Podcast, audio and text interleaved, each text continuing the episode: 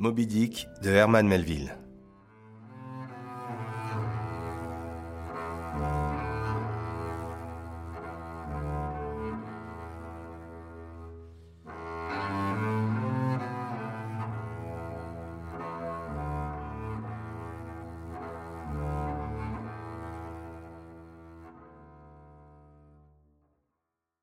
Moby Dick est un roman de l'écrivain américain Herman Melville, paru en 1851. Attiré par la mer et le large, Ismaël, le narrateur, décide de partir à la chasse à la baleine. Il embarque sur le Pécote, un baleinier commandé par le capitaine Achab. Ismaël se rend vite compte que le capitaine Achab recherche Moby Dick, un cachalot blanc, particulièrement féroce et d'une taille impressionnante qui lui a arraché une jambe par le passé. Achab, emmène son équipage dans un voyage autour du monde à la poursuite du cachalot dont il a juré de se venger. Chapitre 1 Mirage Appelez-moi Ismaël. Voici quelques années, peu importe combien, le porte-monnaie vide ou presque, rien ne me retenant à terre, je songeais à naviguer un peu et à voir l'étendue liquide du globe.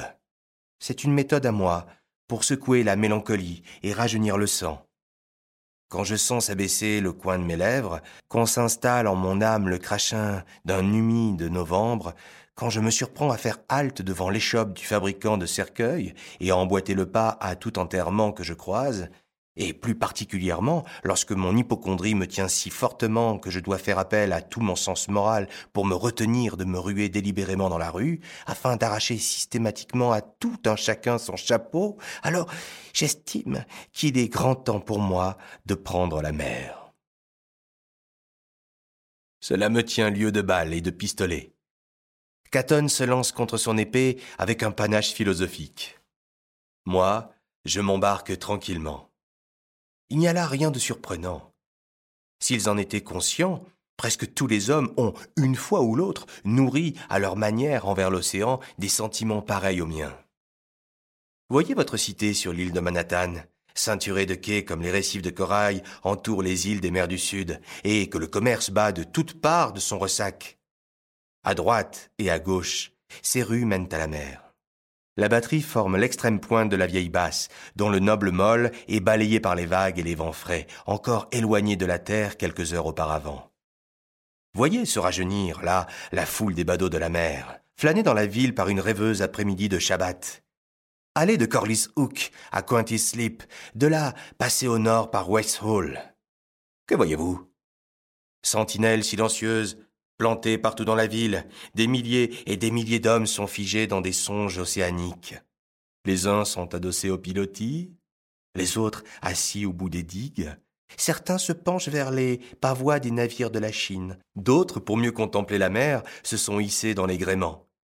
Mais tous sont des terriens, cloîtrés toute la semaine entre des cloisons de bois ou de plâtre, rivés à des comptoirs, cloués à des bancs, courbés sur des bureaux, Comment cela se fait-il? Les vertes prairies ont-elles disparu? Que font-ils là? Mais voyez Voici que les foules nouvelles arrivent, fonçant droit vers l'eau, destinées, semble-t-il, à un plongeon. Étrange. Rien ne paraît devoir les satisfaire, hormis l'ultime limite de la terre. Une halte dont l'ombre abritée des entrepôts ne leur suffit pas. Non. Il leur faut s'approcher de l'eau d'aussi près qu'ils le peuvent, sans y tomber. Et ils sont là, échelonnés sur des milles, sur des lieux, tous venus de l'intérieur des terres, par les sentiers les allées, les rues et les avenues, du nord, de l'est, du sud et de l'ouest. Ils se sont tous agglutinés là. Pourtant, dites-moi, le pouvoir magnétique des aiguilles de tous ces compas marins les a-t-il attirés d'aussi loin? Et encore, imaginez que vous êtes à la campagne, dans quelque haute région de lac. Prenez le chemin qu'il vous plaira, n'importe lequel, neuf fois sur dix, il vous amènera au fond d'un vallon près d'une flaque abandonnée par un ruisseau. C'est de la magie. Prenez le plus distrait des hommes, absorbé dans la plus profonde des rêveries, dressez-le sur ses jambes, incitez-le à poser un pied devant l'autre, il vous conduira infailliblement vers l'eau, pour autant qu'il y en ait dans la région.